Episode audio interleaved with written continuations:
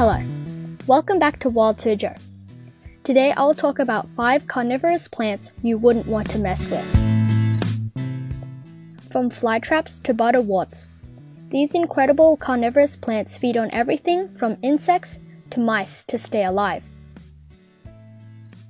As a way to cope with life in environments ridden with poor soil quality, carnivorous plants have evolved to supplement their diets with animal organisms.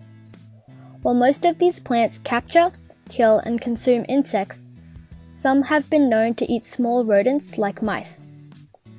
Here are five types of carnivorous plants that will leave your head spinning.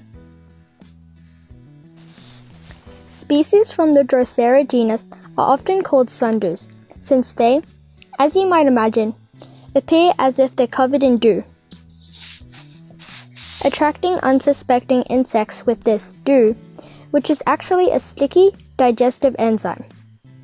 Drosera plants are able to ensnare and even digest their prey.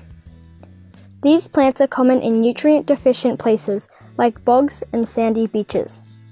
Nearly 200 different species of Drosera plants have been identified. Venus flytraps.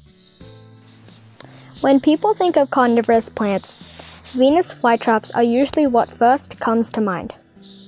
The Venus flytrap, scientific name Dionaea muscipula, is known for its hinged, leafy jaw that snaps together to trap and consume unsuspecting insects. When an insect, beetle, or frog touches two or more of the plant's hairs, the flytrap quickly hinges shut, trapping and then slowly digesting the organism. Thank you for listening. For Wild Suzhou, I'm Palm Tree, and see you next time.